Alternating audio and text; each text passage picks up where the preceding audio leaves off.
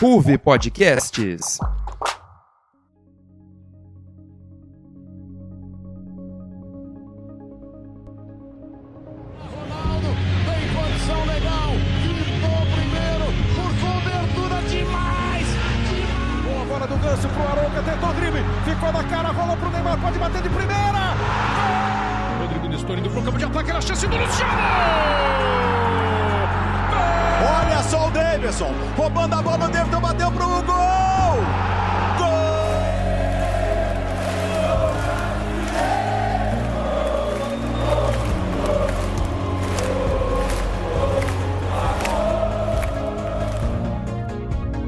Fala, meus queridos ouvintes da Ruve Podcasts. Como vocês estão? Sejam muito bem-vindos a mais um episódio do Arquibancada, nosso programa sobre futebol brasileiro.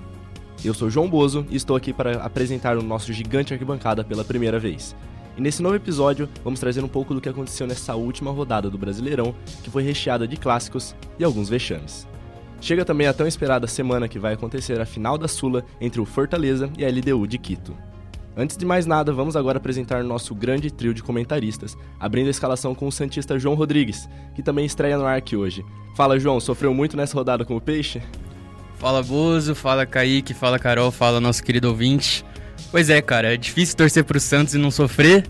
Sofri bastante, mais do que eu achava que eu ia sofrer, mas estou bem feliz de estar aí estreando pela arquibancada e vamos nessa. Continuando agora, vindo com tudo, a palmeirense Carol, que passou um tempo com o Verdão em crise, mas voltou a sorrir. Como vai, Carol? É, agora eu tô muito bem e também tô bem feliz de estar de volta pra gravar mais um arquibancada. Bora! E completando o nosso trio de comentaristas, o também estreante Kaique, que vai falar muito do tricolor paulista hoje. Tudo certo, Kaique? E aí, ouvintes, e aí, pessoal do estúdio, ah, tamo aí para falar um pouquinho, né, sobre como vai a rodada. São Paulo, o time do home office, né? Espero seja meu primeiro programa, o primeiro de muitos. Aqui dou a deixa para o meu xará João, que vai apresentar os destaques no nosso 17º episódio. Bora lá, João! É isso aí, Bozo e amigos, tá na pauta.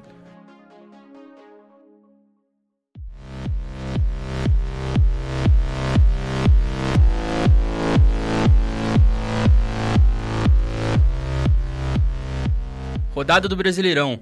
Palmeiras volta a vencer no campeonato e São Paulo emplaca uma vitória de 3 a 0 contra o Grêmio, se afastando assim do Z4. Corinthians recebe o Lanterna América na Arena e apenas empata com um desempenho muito abaixo, enquanto o Santos foi para o Sul para sofrer um 7 a 1 contra o Inter. Botafogo empata com o Atlético, mas segue firme na ponta do Brasileirão. Enquanto o Mengão continua na briga para cravar sua vaga no G4 ao vencer o Vasco, o Galo é derrotado pelo Cruzeiro no seu primeiro grande clássico da sua Arena MRV. Preparativos do Flu para a final da Libertadores. O tricolor vê a decisão contra o Boca chegando com um desempenho da equipe muito abaixo e o Diniz muito questionado quanto à divisão de trabalho com a seleção brasileira. E finalizando nossos destaques, o Fortaleza tem a semana mais decisiva de sua história. A reta final da preparação para a grande final da Copa Sul-Americana contra a LDU nesse próximo sábado. Muitíssimo obrigado, João. E antes de começar a resenha, um momentinho para o nosso bom e velho merchan. Passando aqui para lembrar que você, nosso ouvinte, também participa do Arquibancada. Queremos ouvir suas opiniões, palpites, sugestões, então não deixe de seguir a Ruve Podcasts em todas as plataformas digitais. Estamos no Instagram, Facebook, TikTok e Twitter. É só pesquisar por Ruve Podcasts que você acha a gente facinho, facinho, e aí você vai poder conferir todos os nossos conteúdos, vídeos, enquetes e lives. Além disso, siga nossos programas na sua plataforma de áudio favorita e não esqueça de deixar uma boa avaliação pra gente no Spotify. Dado o recado, apita o árbitro e vamos dar início ao meu, ao seu, ao nosso arquibancada.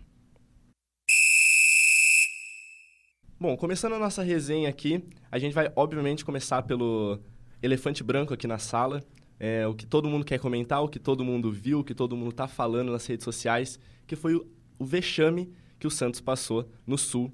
E ninguém melhor para falar disso do que o nosso querido João Rodrigues, o nosso Santista aqui na mesa hoje. Pode falar, João, o que, que você achou desse jogo? Cara, eu achei que foi uma das piores experiências que eu já tive com o Santos na minha vida. É... Cada, todo torcedor do Santos lúcido, ele sabia que o Santos chegava no Beira-Rio é, provavelmente para, no máximo, empatar com o Inter. Mas o problema é o jeito que o Santos chegou, o jeito que o Santos se colocou em campo. O Santos tomou um gol com menos de um minuto de jogo.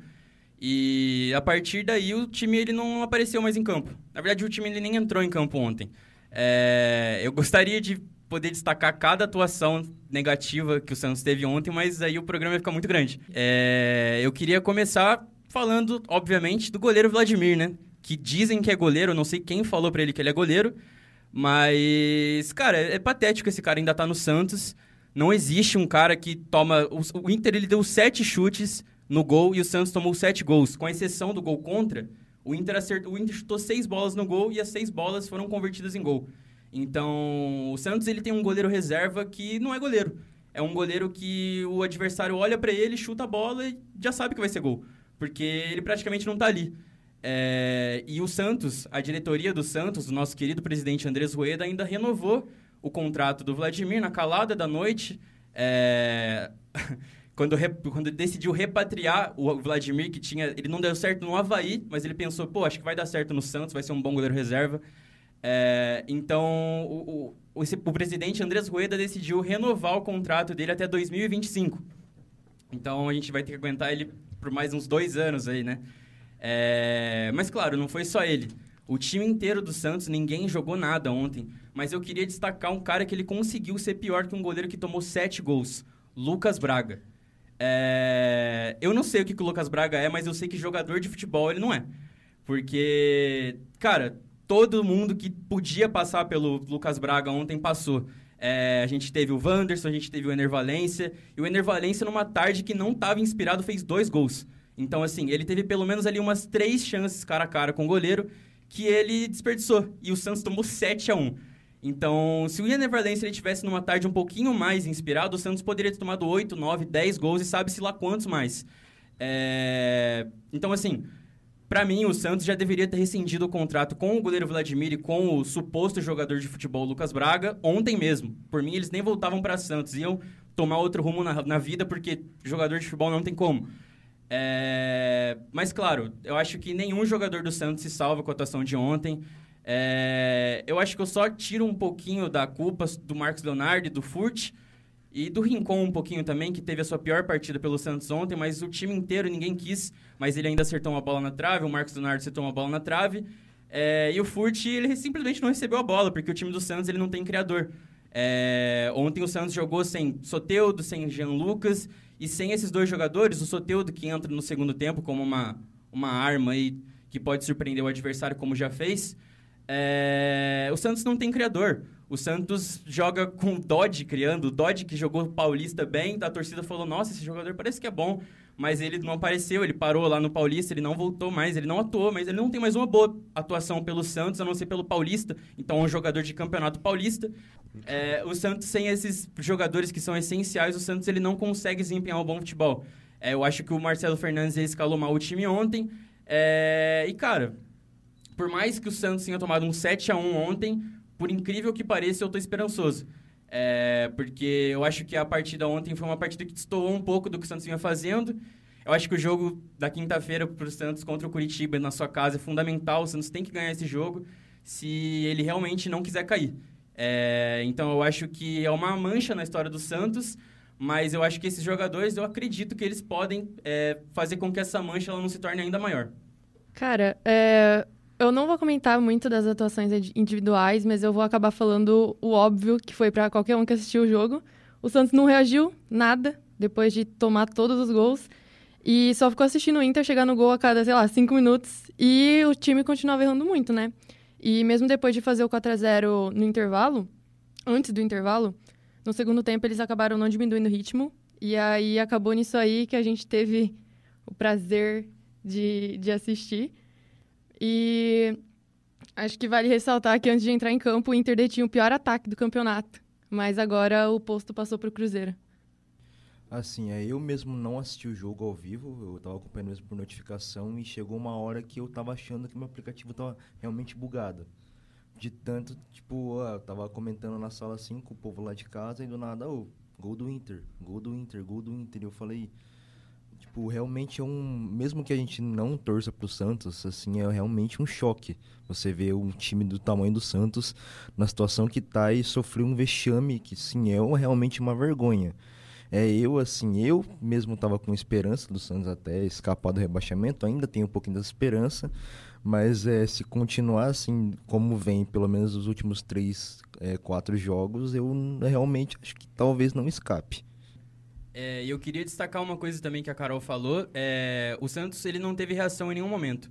É, e isso eu acho que é o que mais preocupa, o que mais envergonha o torcedor do Santos.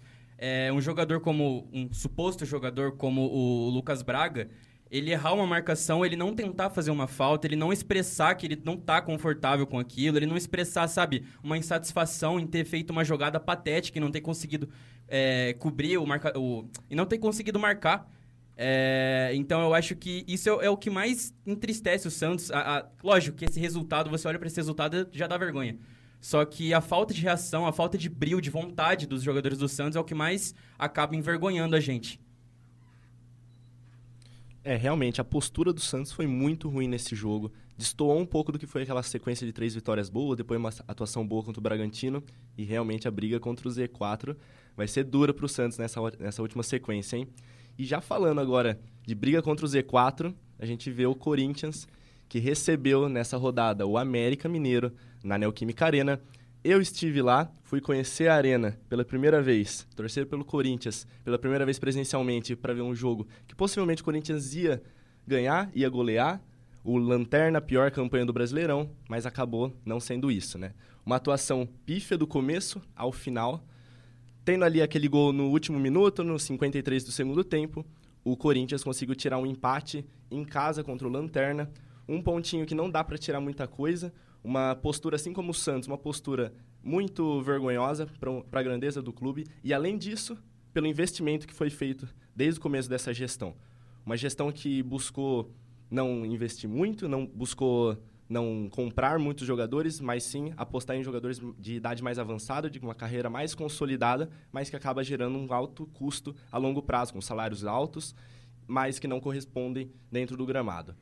Eu gostaria de saber o que vocês acharam desse desempenho do Corinthians e se o Corinthians vai mesmo brigar contra o rebaixamento. Porque, para mim, corintiano, eu acredito que não, por conta de individualidades, como Renato Augusto, como também como foi o Juliano nesse jogo, o goleiro Cássio, o Fagner, que pode voltar a brilhar. Mas eu, sinceramente, estou ficando preocupado com essa reta final do Corinthians. Bom, eu, é, nessa fase que o Corinthians está vivendo, assim, é, eu acho que não cai, realmente eu acho que não cai, porque não por muito competência dele, sim, porque tem outros times muito piores. Mas é assim, a questão do Corinthians, assim, vendo os últimos jogos, é, é questão de falhas individuais que comprometem muito nos resultados. Tipo assim, o Fábio Santos ele é uma completa avenida todo jogo. Todo jogo é jogado em cima dele, todo jogo é falha dele que acaba resultando em gol e grande chance do adversário. É, e eu ainda sinto assim que o Corinthians é falta aquele cara como era o Roger Guedes antes dele sair, que é o cara que sempre coloca a bola no braço e fala eu resolvo. O Corinthians não tem mais esse cara, até porque, como o Bozo comentou, o Renato Augusto é um cara que não tem mais o físico é, muito bom, acaba se lesionando bastante, não acaba tendo mantendo um ritmo bom, mas ele informa, ele é um grande jogador, um jogador que faz a diferença no time. É, tem as individualidades como o Wesley, que é um moleque que joga muita bola, ele sempre, quando entra, incendeia o jogo. É, o Mano, é, ele insiste em revezar os jogadores, né? No caso, é, o Wesley joga um jogo o Pedro joga outro. O Pedro também não é um jogador que eu vejo muito futuro nele, a, a, por enquanto, não toma muitas decisões erradas. Então, é, acho que o Corinthians não cai por conta, como eu disse, né? Tem é, times em situações piores, mas é, o que compromete mesmo o time são falhas individuais, eu acho. É o grande problema do time atualmente. Concordo com o que o Kaique falou. É, eu acho que todos os corintianos ainda sentem, sim, é, a ausência do, do Roger Guedes e atualmente o Yuri Alberto só dá sapatada. Toda hora eu tento ficar fazendo cruzamento. Nesse último jogo, o Matheus Bidu ficou tentando um monte de cruzamento e acabou não acertando nenhum. E é esse esquema todo jogo. É, para mim, o resumo do jogo foi que o Corinthians entrou pilhado, mas acabou cansando, aí tomou o gol, acabou recuando e aí entrou em um completo, em um completo desespero. E eu só vou discordar do ponto que o Corinthians não cai. Eu, como grande rival do estado, prefiro acreditar que o Corinthians vai continuar essa briga no rebaixamento, por mais que tenham times muito piores. É, não quero desistir dessa ideia, eu vou continuar zicando. E se acontecer no final do ano, o que eu serei feliz em 2024 é brincadeira. É, eu concordo com a Carol. É, eu não tenho a certeza de que o Corinthians vai cair, porque acho que a grandeza do clube pesa nesses momentos. Mas eu acredito que pela forma que o Corinthians joga, o Corinthians ele não apresenta é, uma melhora, sabe? É, no jogo contra o Fluminense, o Corinthians conseguiu abrir uma vantagem de 3 a 1 e do nada ele deixou o Fluminense empatar o jogo. Então é um time meio apático. É, e eu confesso que o Corinthians ele acaba me dando esperança, porque eu falo, eu penso, cara, eu acho que o Santos ele consegue ultrapassar o Corinthians, eu acho que o Santos é, ele consegue não cair e o Corinthians cair. Inclusive, eu acho que uma grande chave para esses dois clubes vai ser esse confronto que vai ter na Neoquímica Arena. É, eu acho que esse confronto ele pode definir qual dos dois times pode tomar uma vantagem maior ou cair ainda mais. É, então eu acho, eu acho que o Corinthians não cai, mas eu acho que nos últimos anos esse ano é o que mais preocupa a torcida do Corinthians em relação ao rebaixamento.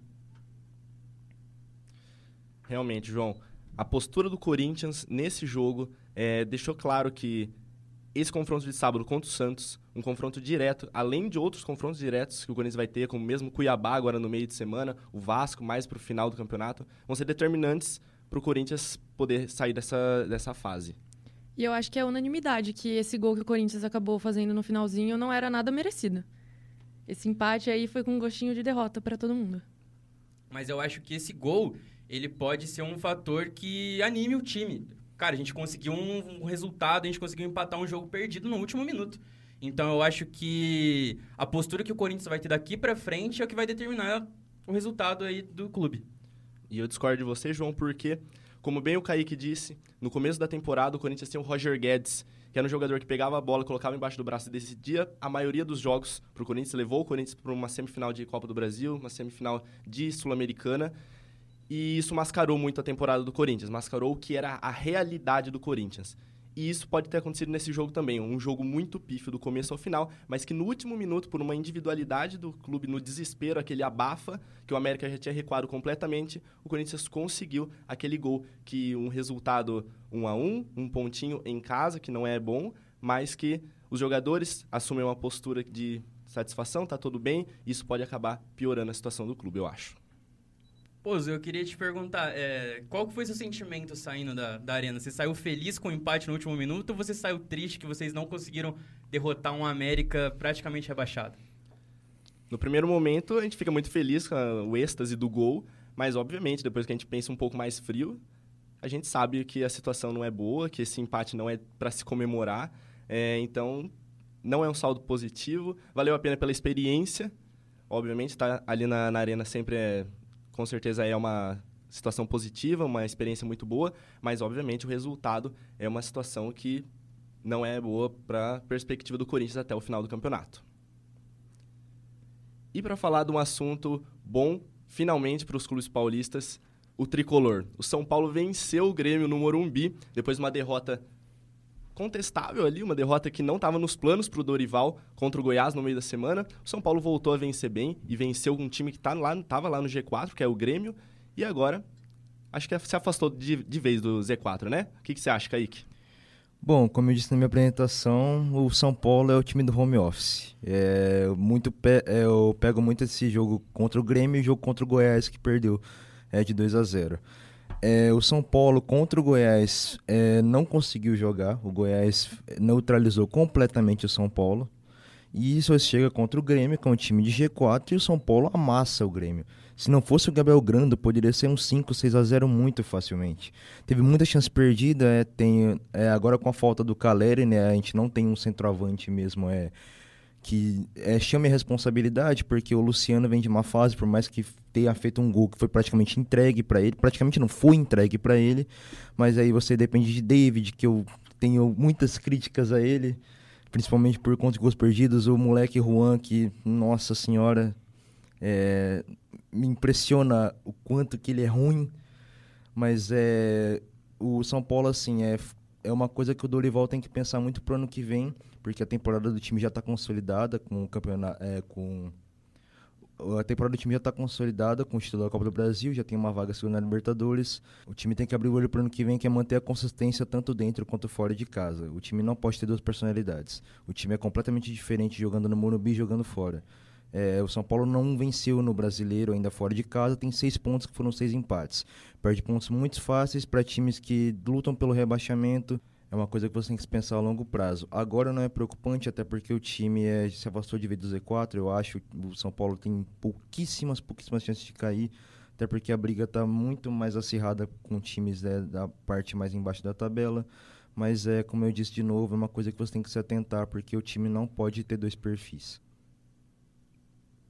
Eu acho que o perfil desses dois clubes é bem semelhante. Você olha para um São Paulo que não consegue vencer fora de casa e o Grêmio ele acaba é, repetindo essa mesma, esse mesmo erro. O Grêmio não consegue vencer fora de casa. O Grêmio perdeu para o Santos fora de casa, tomando uma virada no último minuto. É, então eu acho que esses dois times eles sofrem bastante fora de casa e ficou nítida a superioridade do São Paulo sobre o Grêmio. Eu, acho, eu gostaria de destacar a partida do Rames Rodrigues. Acho que finalmente ele estreou pelo São Paulo. Acho que se ele conseguir manter esse desempenho, pelo menos em alguns jogos no, no, brasileiro, quando precisar dele mesmo, o São Paulo ele não, não briga para cair, não. É, e fica tranquilo aí para terminar a temporada, comemorando legal o título da Copa do Brasil. É, eu vou pegar o que o Kaique falou, que é impressionante como o São Paulo não vence fora de casa, mas dentro de casa segue sendo um dos melhores mandantes do campeonato. É, e já puxando a bola para o Palmeiras, eu queria começar falando, tipo, o que está acontecendo com o Palmeiras, sabe? Não estou acostumada com esse cenário. É, essa vitória foi mais que obrigação contra o Coritiba, parte de baixo da tabela. Mas a gente tomou um sustinho ali, né? Logo no início do jogo já saiu um gol do Coritiba. Todo mundo ficou sem saber o que estava acontecendo, mas graças a Deus acabou sendo anulado. Mas eu acho que o Palmeiras anda perdido desde a lesão do Dudu contra o Vasco. O Abel não conseguiu achar um esquema que encaixou, que foi só o Dudu sair que tudo acabou desandando, aí teve a sequência de jogos ruins. E eu acho que um ponto que acaba pegando muito é o fato que o Abel acaba não colocando os meninos. É, depois que o Andy e o Kevin, por exemplo, entraram no jogo contra o Boca, foi nítida a melhora que teve no jogo. Então, tem que apostar mais neles. Se, é, se trazer isso mais para os jogos, eu acredito que vai melhorar sim. E falando mais especificamente do último jogo contra o Curitiba, é, vale destacar também que os dois gols foram de defensores. Inclusive, até o Gomes entrou no top 10 zagueiros com mais gols da história do Brasileirão, depois desse gol de cabeça lindo. Mas parece que os nossos centroavantes estão brigados com a bola, porque o Flaco, quando a bola chega nele, ele prefere tocar. O Rony também nem se fala. É, vem, vem sendo um inimigo da bola também. Quando ele entra, todo mundo fala que, que dá um desânimo. Ultimamente não está nem conseguindo dominar uma bola direito. E também dá uma dorzinha em ter que começar com o Breno Lopes de titular, como foi no último jogo. Acho que não só o Breno Lopes, como o Flaco Lopes também, que eu acho que é uma dupla que não consegue desempenhar um bom futebol. Acho que o Flaco é muito esquisito, que ele sempre que ele tem a oportunidade de finalizar, uma chance clara de gol, ele procura um passe. Então é um centroavante que sempre está procurando passe. E concordo com tudo que a Carol falou. Acho que o Curitiba assustou. Eu tava, tava até achando legal que o Curitiba ia conseguir vencer o Palmeiras, por mais que pudesse dar um sustinho ali no Santos na tabela. Mas sempre bom ver o Palmeiras perder. É... Mas infelizmente não foi possível ontem. E eu acho que a teimosia do Abel é uma das coisas que está marcando essa pequena crise no Palmeiras. Desde que o Abel chegou lá no final de 2020, eu acho que o Palmeiras está passando pela sua pior, pior, crise. Acho que a Carol pode falar melhor disso, pode concordar. É a pior crise, né? Uma sequência muito grande de jogos sem ganhar, desde a, a, até o jogo contra o Coritiba. E eu acho que ficou muito marcado pela teimosia do Abel em mudar o time depois que o Dudu saiu, mas mudar de uma maneira totalmente errônea, fazendo, mudando a linha de zaga, colocando três zagueiros, colocando quatro defensores, mas sem efetividade e mantendo sem colocar os, os garotos da base, colocando agora tirou o Rony que estava sendo muito criticado, mas colocou o Breno e o Flaco Lopes, sabe, não dando oportunidade para os garotos que vinham fazendo, vinham decidindo, jogando bem, animando o time, botando fogo no final de jogos. E eu acho que isso ficou marcado, não criticando tanto assim o Abel como muitos fazem, mas eu acho que ficou marcado nessa pequena crise do Palmeiras. É, eu sou uma grande defensora do Abel. Eu confesso que tenho dificuldade para tecer críticas a ele, mas realmente ultimamente não está dando. Não dá para isentar ele dessa culpa que vem acontecendo nos últimos jogos. Essa teimosia, como muitos chamam, é, é muito evidente. E para finalizar os paulistas, né, o Bragantino que está sendo para muitos uma surpresa, além do Botafogo nesse Campeonato Brasileiro, venceu o Fluminense, que é o finalista da Libertadores, em casa, ganhou e vai cravando seu lugar na vice-liderança. Hoje, provavelmente, ele já se estabilizou na briga ali da, no segundo, na segunda colocação contra o Flamengo, eu acho. E acho que não é uma perseguição contra o Botafogo. O Botafogo, mesmo é, fazendo um segundo turno não tão bom, já já está com o título bem encaminhado. Mas o Bragantino está sendo um bom postulante a cravar a sua primeira vice-liderança no Campeonato Brasileiro desde que ele virou, é, desde que ele foi comprado pelo, pelo grupo Red Bull. Então, é, acho que a, gran, é a segunda né, grande campanha do Bragantino, desde que foi comprado pela Red Bull. A primeira foi a chegar na final da Sul-Americana, que acabou sendo vice para o Atlético Paranaense. Mas é, eu vejo esse ano o Campeonato Bragantino como muito surpreendente mesmo, até porque você não vê muita gente falando da campanha do Bragantino. Você não vê muito na mídia, olha o Bragantino, olha o Bragantino. Você só vê que do nada ele está em segundo colocado na tabela. Então, assim, é uma grande surpresa, assim, é legal ver um, assim, uma quinta força, entre aspas, é, paulista chegando, assim, muito forte. E, assim, foi um projeto a longo prazo, né? É, compra de vários jovens, é um time que tem muito a evoluir e vai dar muito trabalho nos próximos anos, eu acredito. Eu acho que o Bragantino, é, eu concordo com tudo que o Kaique falou, é, é um time que surpreende muito e é um time que você olha para ele meio subestimando justamente por não falarem muito do Bragantino. É, no jogo contra o Santos, eu fiquei impressionado com como eles conseguiam aproveitar as chances que eles tinham. É, o Santos ele jogou de igual para igual com o Bragantino, em alguns momentos foi até superior na partida, mas o Santos tomou 3 a 0 do Bragantino em casa. Então é um time muito forte. Eu concordo com o Bozo quando ele diz que eu acho que não vai roubar esse título do Botafogo, porque o título já está bem encaminhado. Mas é uma campanha que a torcida ela tem que estar tá imensamente orgulhosa do projeto. É, eu acho que é a representação de que o, o projeto está dando certo. E eu acho que só. É, eu acho que a torcida ela fica ainda mais esperançosa para os anos seguintes, assim como disse o Kaique. E para finalizar o Brasileirão, não tem como deixar de falar dos clássicos Flamengo e Vasco e Atlético e Cruzeiro. O Flamengo recebeu o Vasco no Maracanã, na estreia do Tite no Maracanã, e ganhou de 1 a 0 um gol do Gerson no final, mas foi um jogo de muito equilíbrio. É, são dois times que estão em lados opostos da tabela, o Flamengo lá brigando, como eu disse, pela segunda colocação e o Vasco brigando contra o rebaixamento. Voltou para a zona de rebaixamento após essa, essa derrota, mas teve um desempenho bom. Jogou uma partida de igual para igual contra o Flamengo, seu maior rival, na casa deles. Então, obviamente, é uma coisa positiva para o Vasco, esse jogo, mesmo sendo uma derrota. Bom, é o Vasco, assim, vinha de uma sequência boa no campeonato, né? Até perder para o Santos também, de 4 a 1 Aí o time acaba voltando para a zona, assim. Eu acho que não foi nem por tanto é demérito dele, que realmente, como o Bozo disse, fez uma partida de igual para igual com o Flamengo. O Flamengo agora é o comando novo do Tite, que também está dando uma cara nova, o time ainda se adaptando. É, mas assim, o Vasco também eu acho que é um grande candidato ao rebaixamento, mas é, se continuar a voltar é, como estava antes da derrota contra o Santos, é um time que eu também acredito que não caia, porque é um time que tem bons jogadores, tem grandes individualidades no elenco, então é um time que, é, querendo ou não, tem uma certa organização ali em, em alguns jogos. Porém, é, também tem que abrir muito o olho, né? Porque você está ali brigando com vários times é, pelo rebaixamento e você não pode dar um vacilo assim. Mas eu gostei da postura do Vasco contra o Flamengo. É, como eu disse, fez um grande jogo, por mais que tenha perdido. É, concordo com o Kaique. É, eu acho que o Vasco não cai, muito, pelo, muito por conta da postura que vem apresentando. Os jogadores querem, os jogadores não querem cair, na verdade, eles querem ganhar.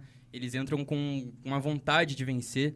E ontem isso ficou nítido. Eles conseguiram equilibrar é, uma partida contra um time que é um dos melhores plantéis do Brasil hoje, se não o melhor. É, e eu acho que nessas horas que a gente vê é, a diferença que é um time ter um jogador que individualmente chama responsabilidade, que, no caso o Gerson, que do nada acertou um chute e levou a vitória para o Flamengo. E eu acho que com o Tite, o Flamengo ele só tende a melhorar, ele só tende a crescer. É, o Flamengo vem de resultados, vem de trabalhos ruins, mas com o Tite com esses jogadores comprando a ideia do Tite e desempenhando um bom futebol, que todos eles têm capacidade de desempenhar, eu acho que o Flamengo ele é um grande candidato a voltar é, a ser candidato a título de tudo.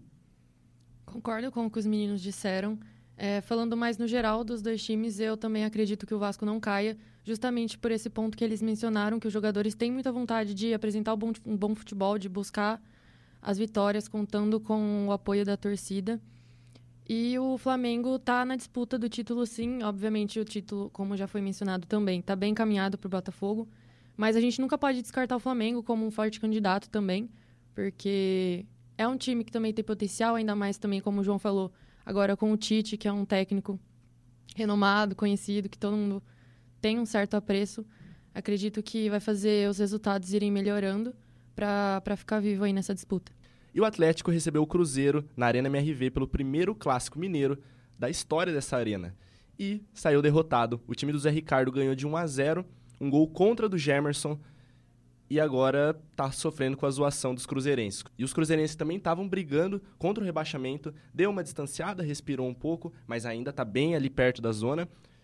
Agora ganhou um respiro, o Atlético estava lá na parte de cima da tabela, está ainda brigando por uma vaga na pré-Libertadores, mas sofreu esse revés contra um grande, contra um grande rival e na sua casa na no primeiro clássico. Vocês acham que ainda o Cruzeiro briga contra o rebaixamento e o Galo consegue chegar na Libertadores? É, eu acho que o Cruzeiro ele tem chance sim de cair, porque eu acho que esse jogo ele ficou, ele pode ser resumido por aquela frase de que o clássico ele, ele iguala os desiguais. É, então eu acredito que os jogadores do Cruzeiro eles entraram num gás diferente para ganhar, do, justamente por ser o Galo, justamente por ter todo esse contexto de primeiro clássico mineiro na Arena MRV. É, mas o time do Cruzeiro é muito ruim. O time do Cruzeiro é muito ruim. É, eu não acredito que o Zé Ricardo ele, é, ele consiga transmitir uma ideia para os jogadores que possa é, comprar os jogadores e fazer eles jogarem com esse gás que eles tiveram contra o Galo nas partidas que faltam. É, então eu acredito que o Cruzeiro é um grande candidato a ser rebaixado, sim. E eu acredito. Cara, é muito estranho o Galo, a instabilidade do Galo.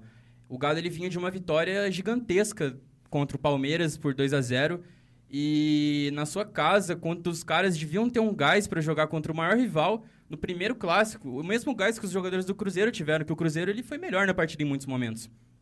Então, é muito estranho essa instabilidade do Galo. Eu acredito que não vai se classificar para Libertadores não, porque é um time muito ganha uma, empata uma, perde outra. Não dá para você saber o que esperar dos jogadores do Galo. É, então, eu acho que é isso. E assim encerramos nosso primeiro bloco.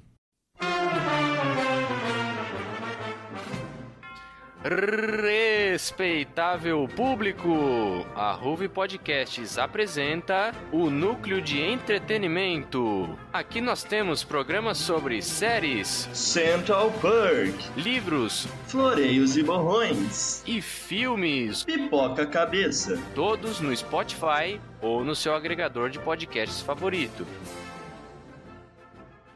Estamos de volta. E agora voltando para falar um pouquinho dos campeonatos sul-americanos que estão na sua reta final. As duas finais já decididas, né? Fluminense e Boca pela final da Libertadores e LDU e Fortaleza na final da Sul-Americana. Essa final que já vai ser agora nesse sábado e depois a final da Libertadores só no dia 4 de novembro.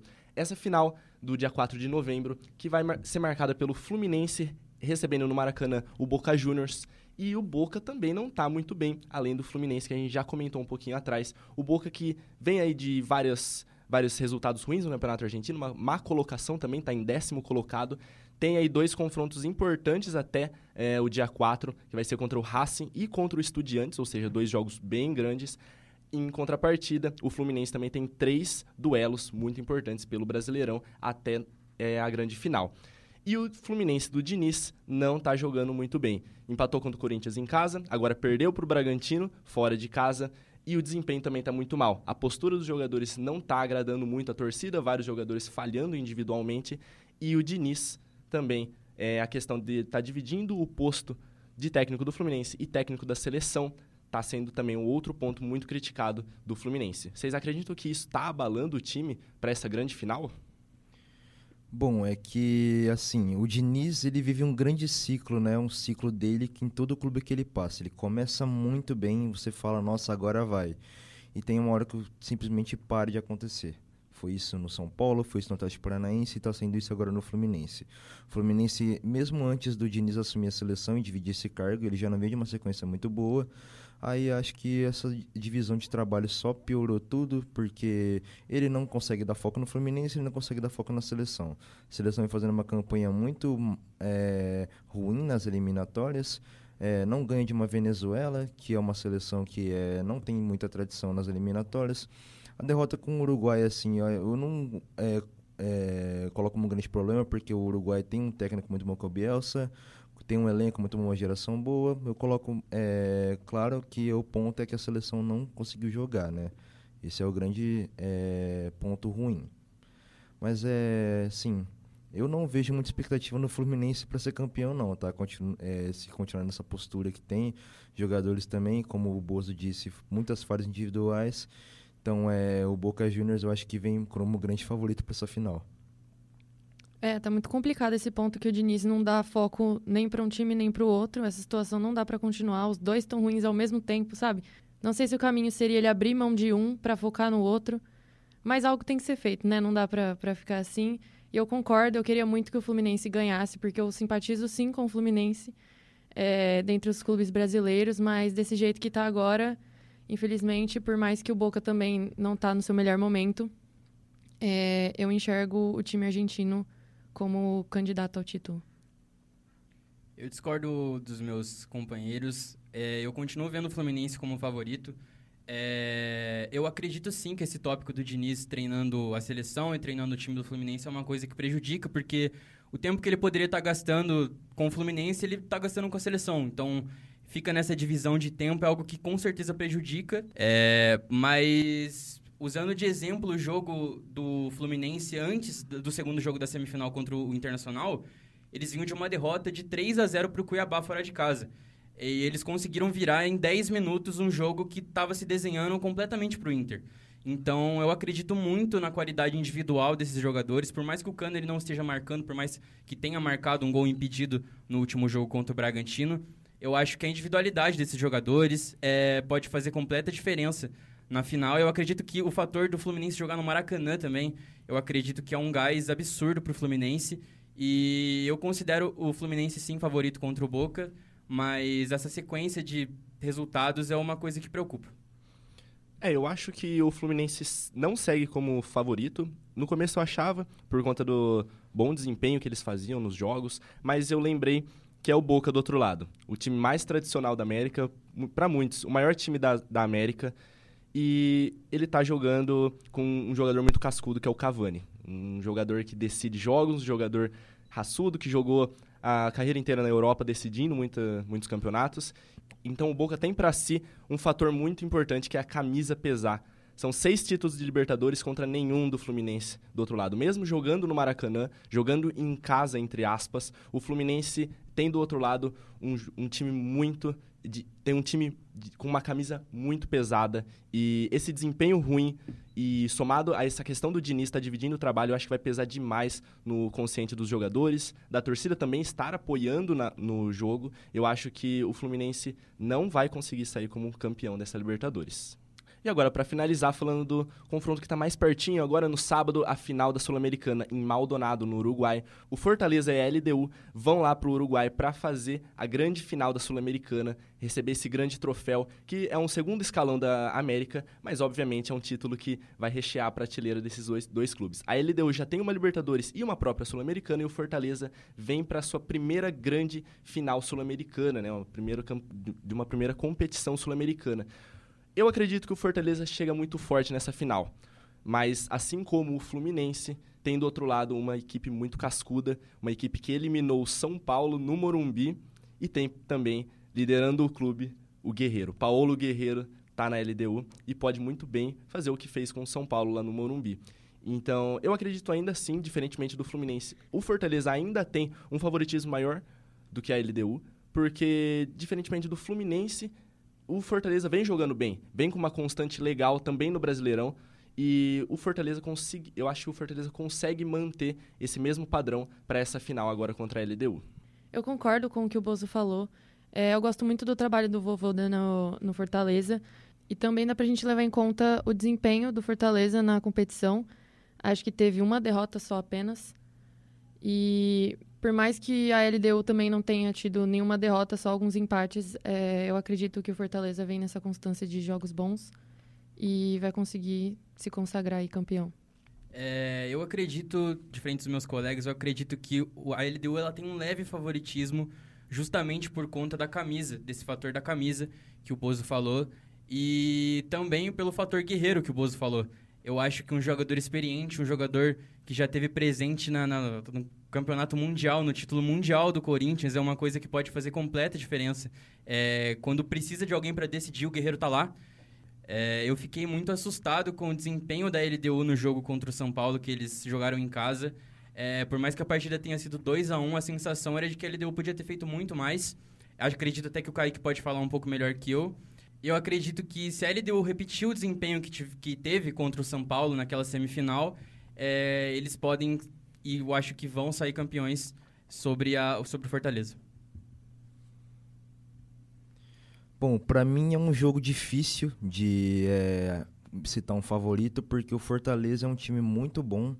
É um time que joga um futebol muito legal, um time que sempre pressiona os adversários, por mais que às vezes não consiga um resultado. É um time que sempre dá trabalho. E assim, a LDU tem grandes destaques individuais, como o Estado Guerreiro, eh, tem o Juan Julio, que destruiu o São Paulo na, na eliminação. É, poderia ter sido muito mais aquele 2 a 1 eu acredito nisso também. É, mas é, acredito, sendo muito otimista, eu acredito que o Fortaleza leve esse título, até porque eu estou torcendo para isso. É, eu acho que assim eles têm toda a capacidade, têm é, todo o futebol que eles podem desempenhar para conseguir levantar essa taça. É isso, minha rapaziada. O árbitro aponta o centro do gramado e é assim que se encerra o arquibancada de hoje. Eu me despeço por aqui e muitíssimo obrigado a você que nos acompanhou nessa resenha. Se gostou do episódio, por favor, não esqueça de curtir, compartilhar com os amigos, postar nos stories e deixar os coraçõezinhos, que isso nos ajuda muito. E por favor, meu amigo, não vacilem, já ativa as notificações para garantir o próximo episódio. Agora eu passo a palavra aqui para os meus craques da bola também se despedirem. Bom, galera, um prazer imenso estar estreando no Arquibancada, mesmo com o resultado do Santos. Espero poder voltar aí mais vezes e que nos próximos, nos próximos episódios eu esteja um pouquinho mais feliz com o Santos, que não vai cair. Abraço, galera. Foi muito legal o nosso papo, gente. Adorei dividir o programa com vocês. Dois novos companheiros de, de programa. E é isso, bora pra frente. Bom, rapaziada, é um prazer estar aqui pela primeira vez. É isso. Espero estar aqui muito mais vezes para comentar essa resenha aqui com esses meus parceiros. Obrigado, rapaziada. Um abraço.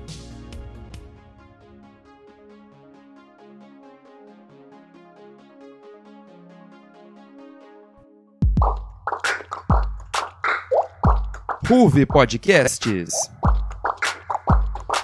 Essa é uma produção do núcleo de esportes da Ruve Podcasts e contou com roteiro, apresentação, pauta e locução de João Bozo. Comentários de João Rodrigues, Carolina Bordim e Kaique Bernardo. Edição de som de Tiago Jun Suda e Antônio Vinícius. Produção de Pedro Leles e edição geral de Carolina Nogueira.